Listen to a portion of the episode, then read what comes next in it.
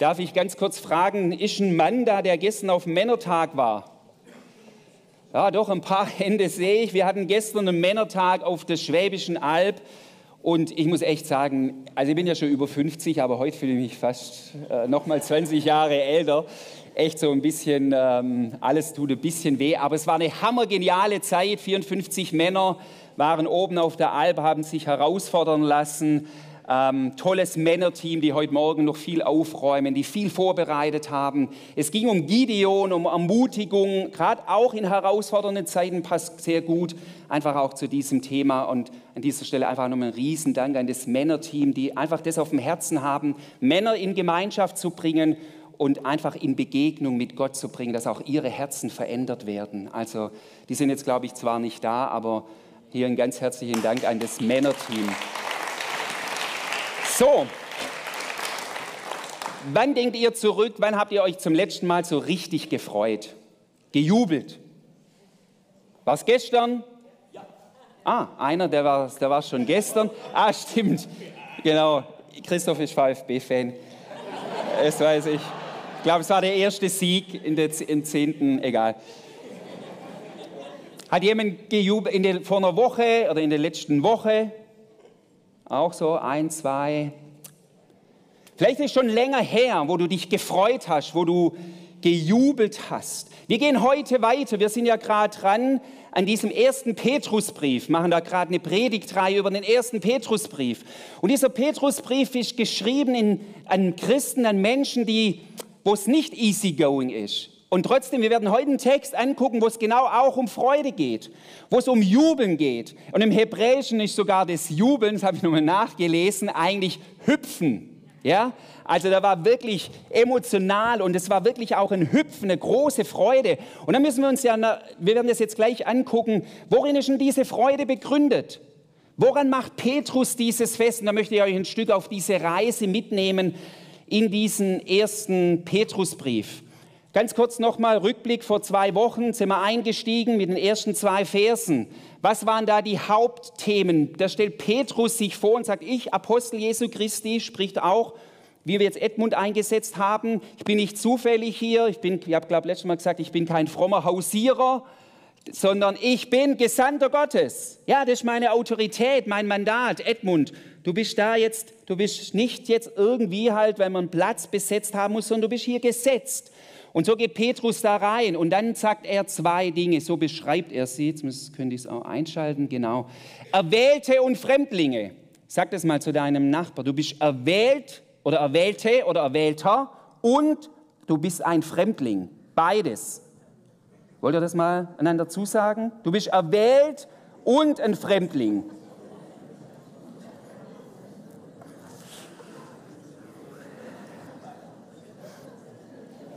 Ich sehe schon, manche lieben das, manche auch nicht. Ähm, was macht Petrus da deutlich in diesem Erwählt und Fremdling? Er sagt, da ist eine Spannung. Er sagt auf der einen Seite, hey, ihr seid Erwählte Gottes. Das ist, er hebt sie hoch, er wertschätzt. Aber gleichzeitig sagt er, die andere Realität ist, ihr seid Fremdlinge. Also ihr seid im Umfeld, Fremdling heißt im Umfeld, wo man sich nicht heimisch fühlt, wo es herausfordernd ist. Ja? Und diese zwei Spannungen haben wir uns letztes Mal so ein Stück weit angeguckt. Und der ganze Petrusbrief ist durchzogen eigentlich von einer Sache, Ermutigung. Nicht ein Verhehlen von Leiden, der wird auch als Leidensbrief manchmal bezeichnet, der erste Petrusbrief. Aber wo Petrus ermutigt, vor allem durch zwei Dinge, durch zwei Dinge, ich weiß nicht, ob ihr es noch wisst. Das erste war, er stellt ihnen in den schimmerndsten, schönsten Farben dar, was ihnen eigentlich geschenkt ist als Kinder Gottes. Und ist eigentlich das, was ich heute Morgen auch nochmal da einen Fokus draufsetzen werde. Und der andere Teil des ersten Petrusbriefs ist, dass er konkrete Anweisungen gibt, wie sie ihr Leben gestalten können. Freude am Heil und gleichzeitig konkrete Anweisungen, wie kommt ihr da durch, wie navigiert ihr euch da durch in diesen schwierigen Zeiten. Und das sind die zwei Dinge, wo Petrus ermutigt. Heute in diesem Abschnitt, den wir jetzt uns jetzt angucken, ist einer auch meiner ja, Lieblingsverse also die ich oft zitiere, 1. Petrus 1, 3 und 4. Lass uns mal da reingehen. Petrus schreibt, nachdem er sich vorgestellt hat, so der erste Statement, wo er so reinhaut, sagt, gepriesen sei Gott, der Vater unseres Herrn Jesus Christus. Ja, jetzt warum? Der uns nach seiner großen Barmherzigkeit wiedergeboren hat. Wozu? Zu einer lebendigen Hoffnung. Worin ist die begründet? Durch die Auferstehung Jesu Christi aus den Toden was ist der Inhalt nochmal dann der Hoffnung? Er spezifiziert es hier. Zu einem unbefleckten, unverwelklichen, ähm, unvergänglichen, wir gucken gleich die Begriffe noch an, Erbe, das in den Himmel aufbewahrt ist für uns. Stellt euch vor, die Christen, die waren da in der Zerstreuung, waren eine kleine Minderheit, waren bedroht, waren, wir müssen immer wieder eintauchen in diese biblische Geschichten oder in den Kontext, sonst sitzen wir vielleicht gemütlich auf unseren wunderbaren ähm, weinroten Stühlen und können und erfassen das nicht ganz, was in diesen Texten eigentlich da drin ist. Die Leute sind verängstigt, sie wissen nicht, was kommt morgen. Und wenn du das dann liest, und wie ein Petrus, und sie kannten Petrus, ein Apostel, der durch Leiden hindurchgegangen ist, der durch Versagen hindurchgegangen ist, das haben wir uns auch schon mal angeschaut.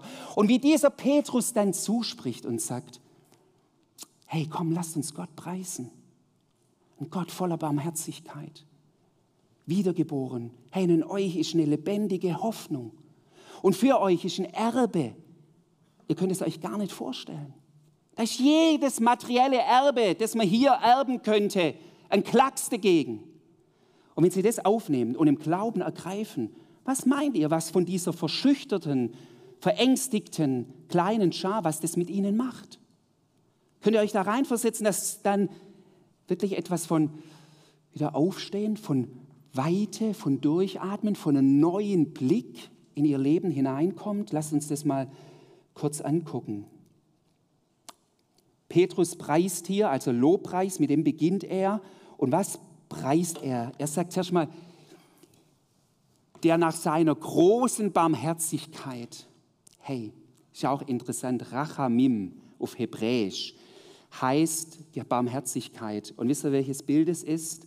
Das ist für Gebärmutter, wird es gebraucht im Hebräischen. Oder Mutterschoß oder Gebärmutter, beides also ich finde immer, die hebräische Sprache ist halt so eine Bildersprache, wo es, wenn du sagst Barmherzigkeit, mhm.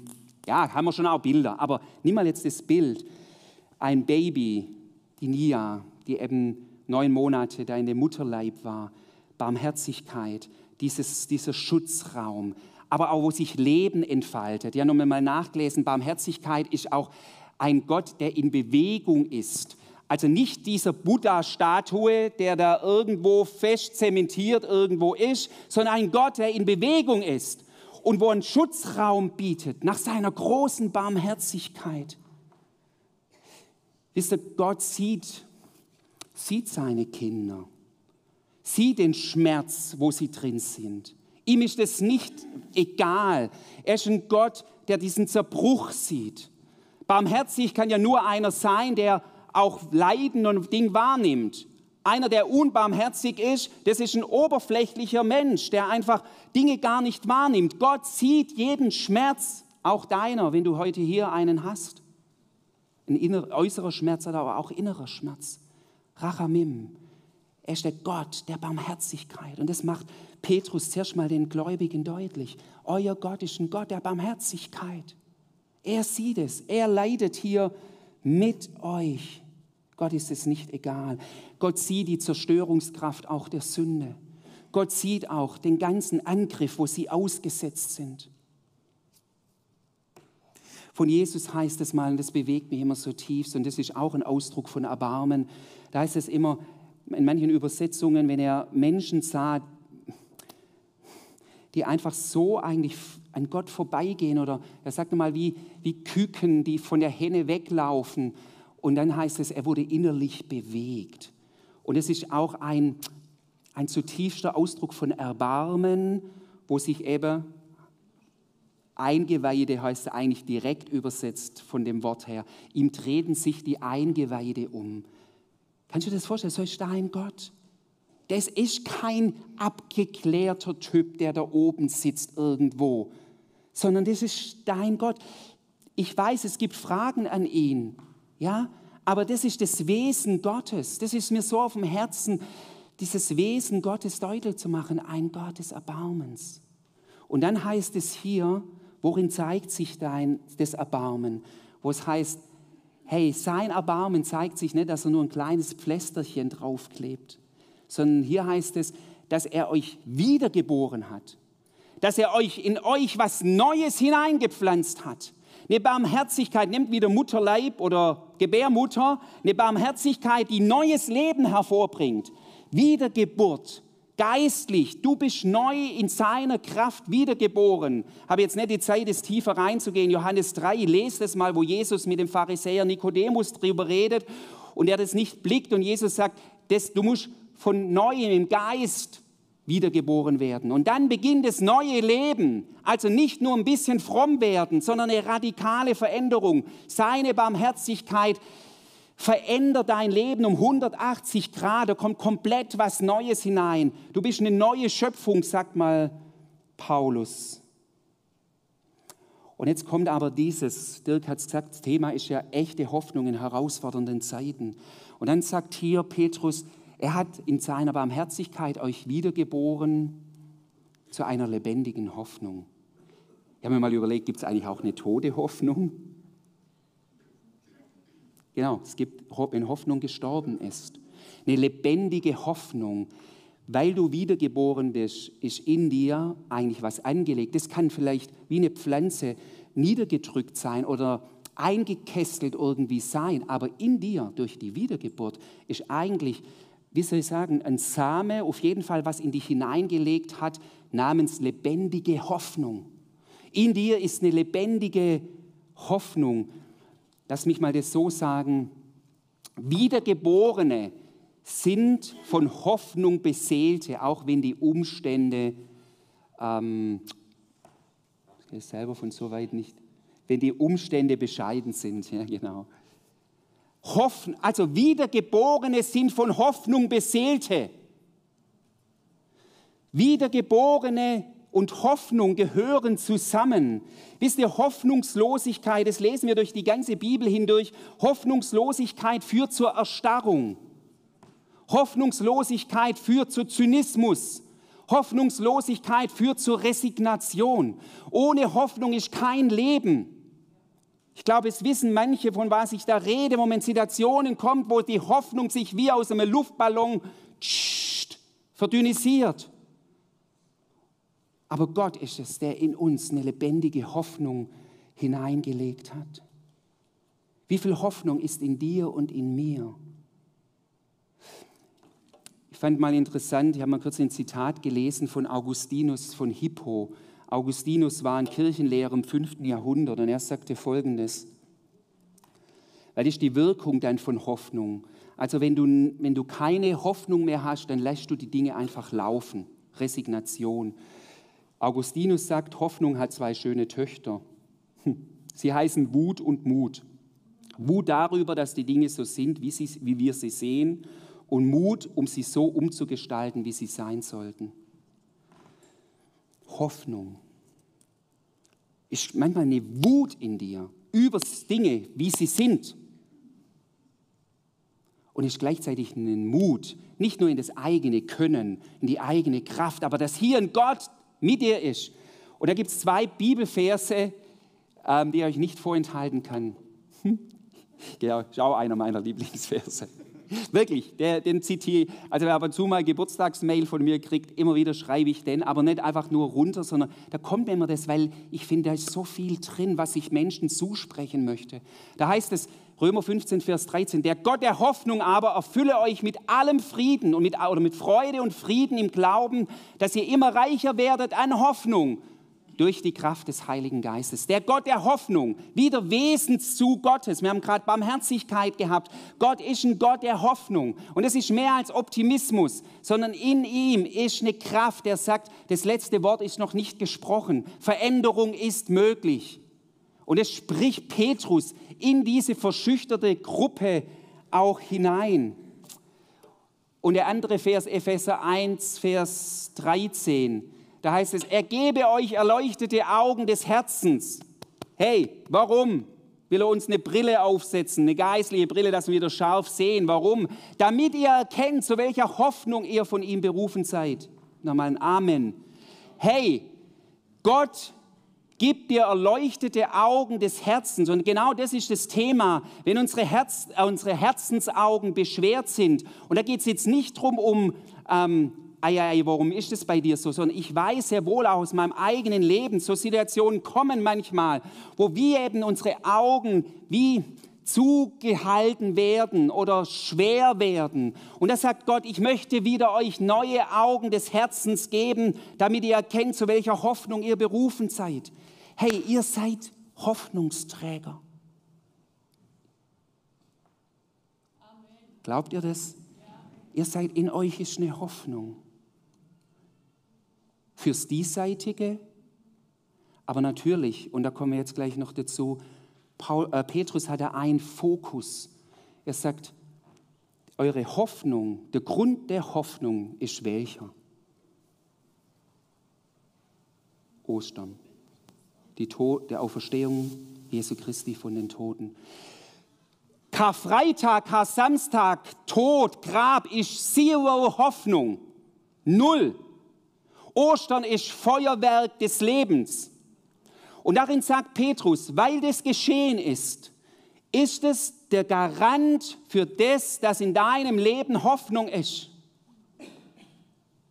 Nicht in den Umständen, sondern in der Auferstehung Jesu von den Toten. In Ostern ist deine Hoffnung begründet.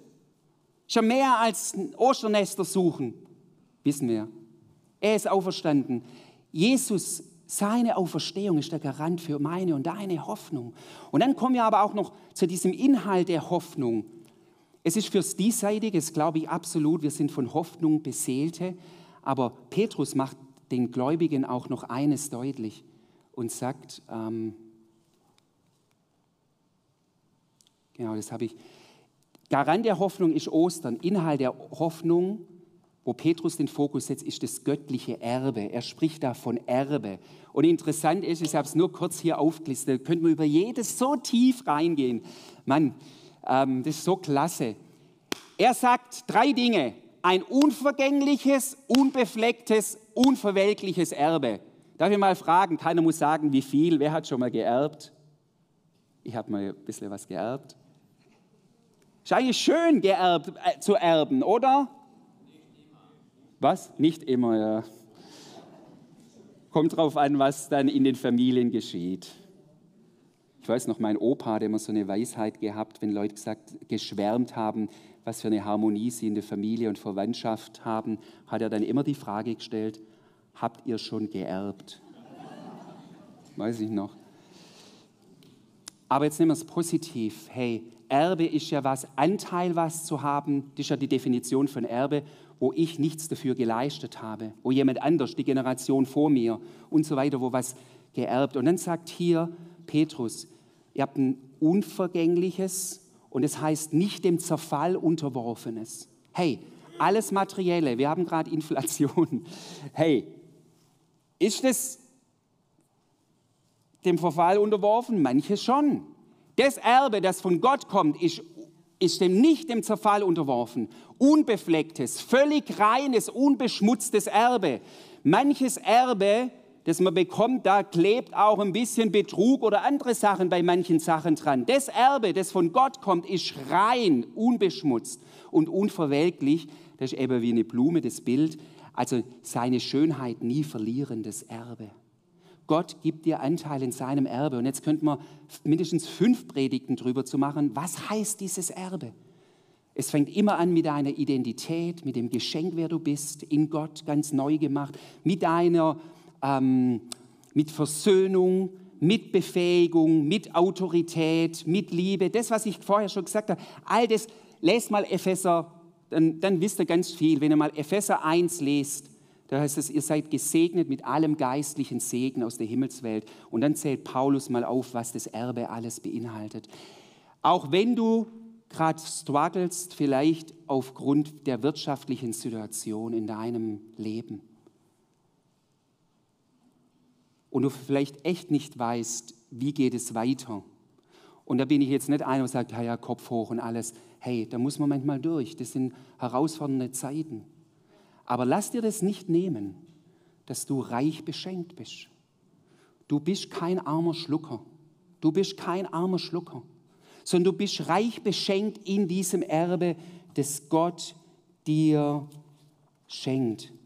Die Hoffnung, nochmal so, die Hoffnung, die in den Jesus-Nachfolger ist, speist sich aus dem tiefen Wissen, dass das, was wir hier erleben, nicht Ende der Fahnenstange ist, sondern dass auch noch was danach kommt.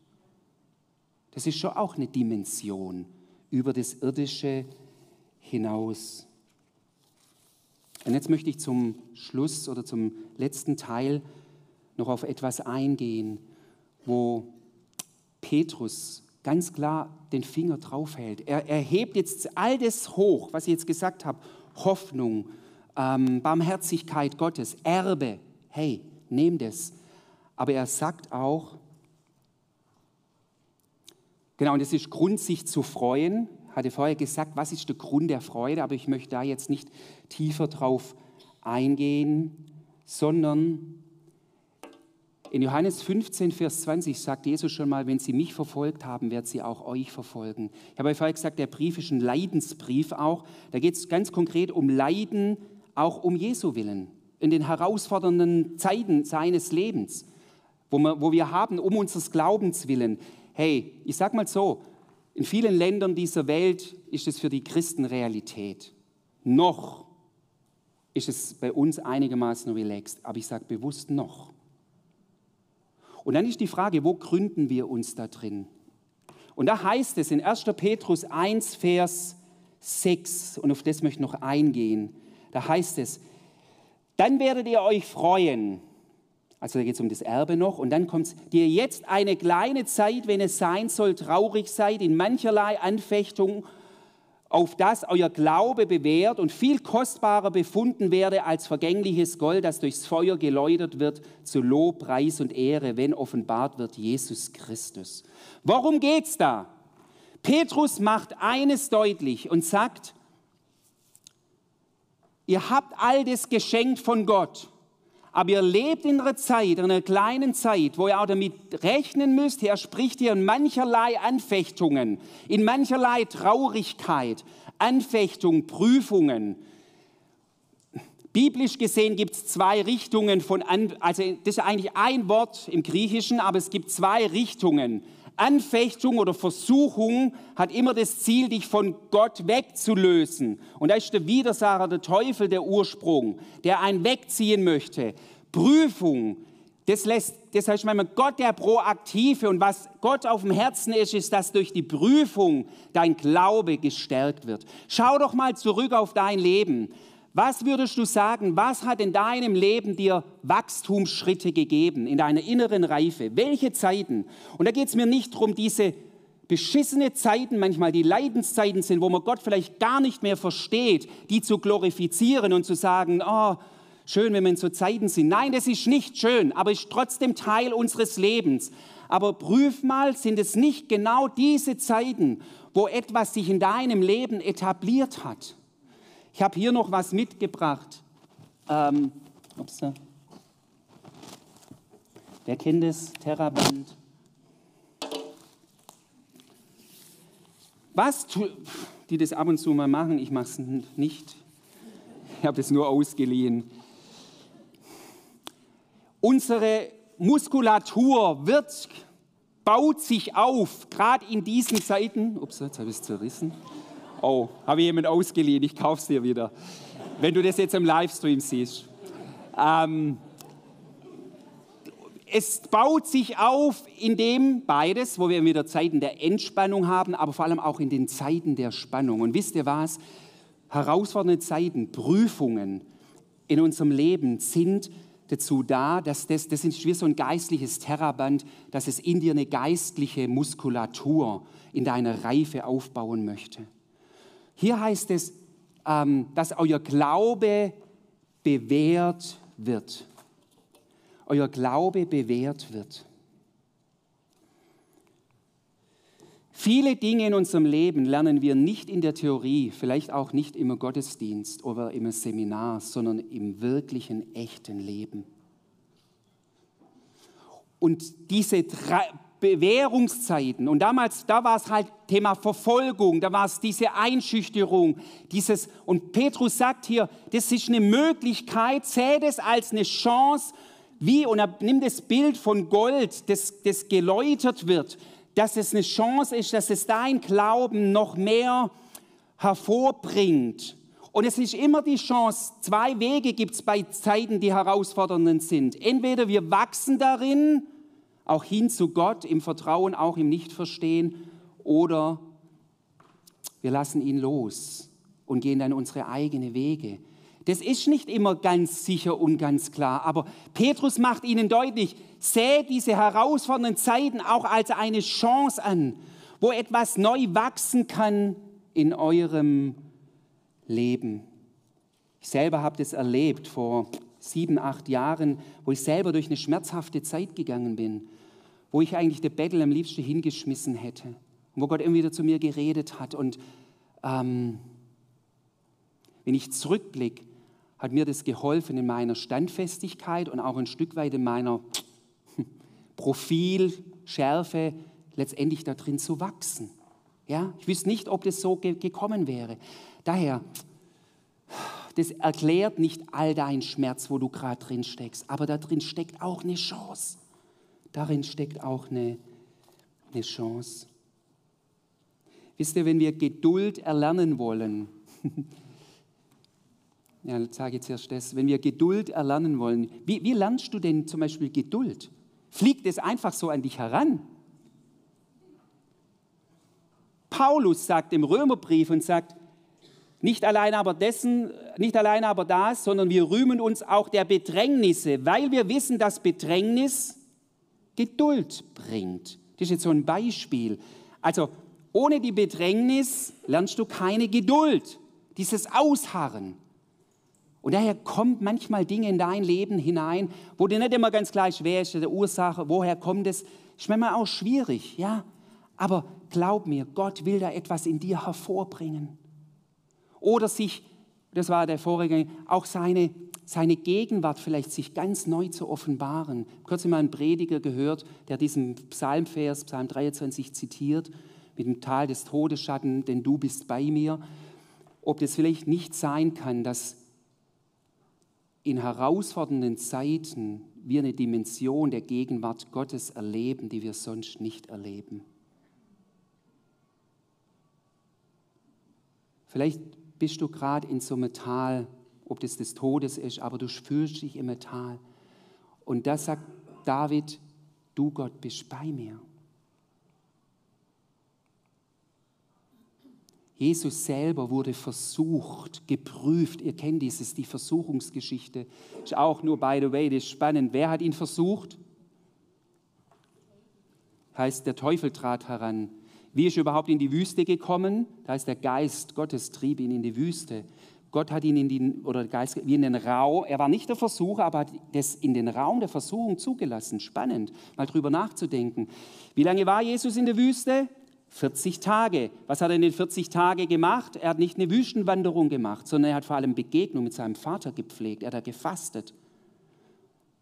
Leute, und deshalb ist es so wichtig, für mich auch so ein Thema, wenn wir nicht immer wieder auf unsere eigene Spiritualität achten, unsere eigene Zeiten haben, wo wir uns gründen in dem lebendigen Gott, wenn da eine Versuchung oder eine Prüfung an uns herantritt, dann wird es manchmal difficult, schwierig wenn wir nicht dieses gegründet sein, das kultiviert haben, uns wirklich in Gott, in seinen Verheißungen, in der Begegnung mit ihm, das ein Stück weit eingeübt auch zu haben.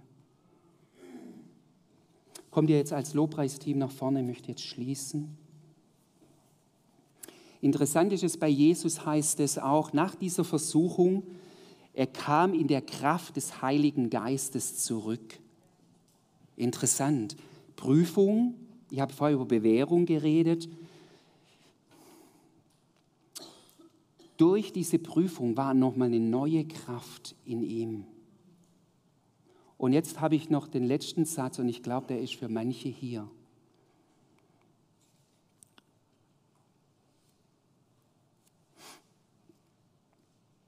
Auch eine nicht bestandene Prüfung kann zur Bewährung werden. Also Bewährung meine ich was Positives in dir hoch, wenn sie nicht in Zynismus oder Selbstanklage endet, sondern wenn sie Erbarmen hervorbringt. Gott stellt uns manchmal hinein in Prüfungen. Er will Gutes, dass er es Gutes hervorbringt. Und natürlich jubelt der Himmel mit, wenn wir Prüfungen bestehen, wenn wir da dranbleiben, durchgehen.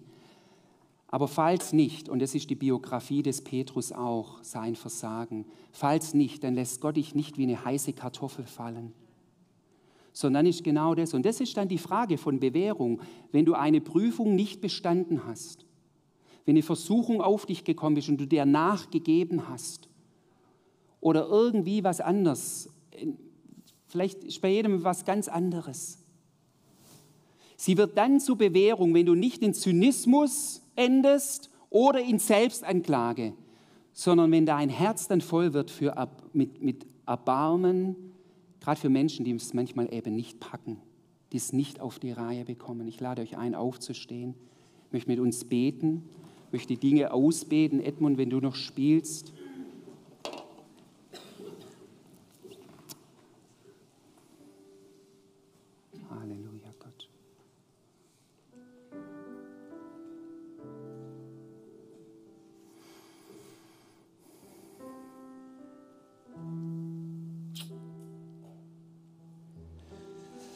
Nochmal das aussprechen, ganz konkret, dass wir,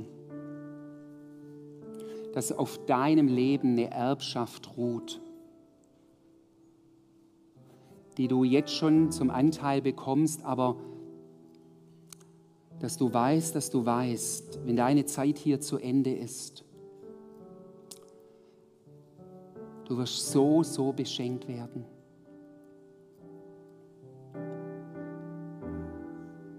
Nimm das für dein Leben. Aber ich bete jetzt noch ganz konkret in die zwei Dinge hinein, Hoffnung und eben Bewährung. Vater, ich segne jetzt hier diese Versammlung mit der, mit der Kraft deiner Hoffnung. In Römer 15, Vers 13 hieß es eben, der Gott der Hoffnung erfülle euch, damit ihr immer reicher werdet in der Hoffnung durch die Kraft des Heiligen Geistes. Vater, diese Hoffnung, soll jetzt Platz bekommen, ganz neu in unseren Herzen, in euren Herzen.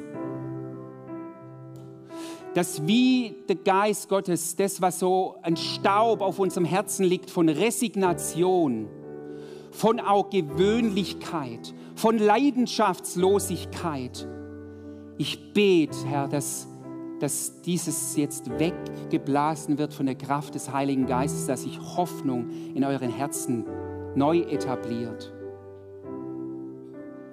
Nehmt es nochmal, ihr seid wiedergeboren, sagt Petrus. Nicht zuallererst zum Dienst, zum, zu einer Aufgabe oder sonst was. Ihr seid wiedergeboren zu einer lebendigen Hoffnung. Ich bitte euch, geht diesem diese Woche nach, dass diese Wiedergeburt, die ihr erlebt habt, dass die sich in Hoffnung ähm, entfaltet.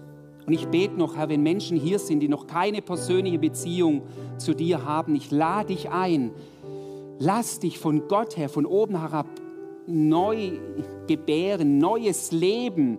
Es ist nie zu spät, solange wir hier noch sind, anzufangen, sagen, ich will das. Wenn jemand da ist, hier im Raum oder im Livestream, ähm, im Livestream ruft dann noch jemand an oder meldet euch mal im Laufe der Woche bei uns im Gemeindebüro oder wir haben nachher Segnungsteam. Lass da für dich beten. Vater, und jetzt bete ich noch für Bewährung. Vater, die, die gerade jetzt in Bewährungszeiten sind, ich bete, ich bete, dass, dass ganz neu das sich, wie soll ich sagen, ich habe gerade ein Bild von einer Waage, eher, oh Mann, blöd in dieser Situation zu sein, aber dass auf der anderen Seite das dazukommt, hey, hier gibt Gott mir auch eine Chance, mich zu entfalten und zu entwickeln. Kommt gerade Josef, die Josefsgeschichte, der volle Kanne in Bedrängnis war und letztendlich Gottes gebraucht hat, seinen Charakter zu formen, seine innere Haltung zu formen sein Stolz auch zu zerbrechen. Auch das ist Bewährung, wo Gott uns in Situationen hineinführt, wo er auch manchmal Stolz zerbricht, im Sinne von, ich kann es einfach alleine. Nein, wir können es eben nicht. Wir brauchen dich, den lebendigen Gott. Und ich bete jetzt noch zum Abschluss für all diejenigen, die vielleicht erst vor kurzem oder auch vor Jahren eine Bewährung nicht durchstanden haben, die eher dem nachgegangen sind. Gott will das ganz neu nehmen, diesen Zerbruch, dein Versagen und es in Bewährung ummünzen. Bleib nicht länger da stehen, bleib nicht länger in dem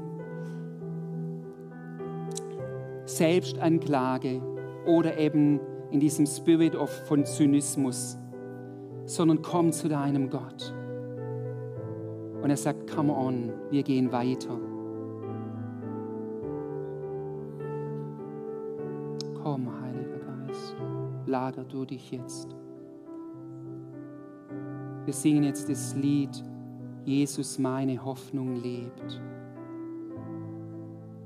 Das ist genau die Message, die Petrus gesagt hat. In der Auferstehung macht sich unsere, ist der Garant unserer Hoffnung. Empfang dieses Lied ganz neu. Lass für dich beten. Komm, egal wenn die Segner heute noch eine Stunde hier sein müssen.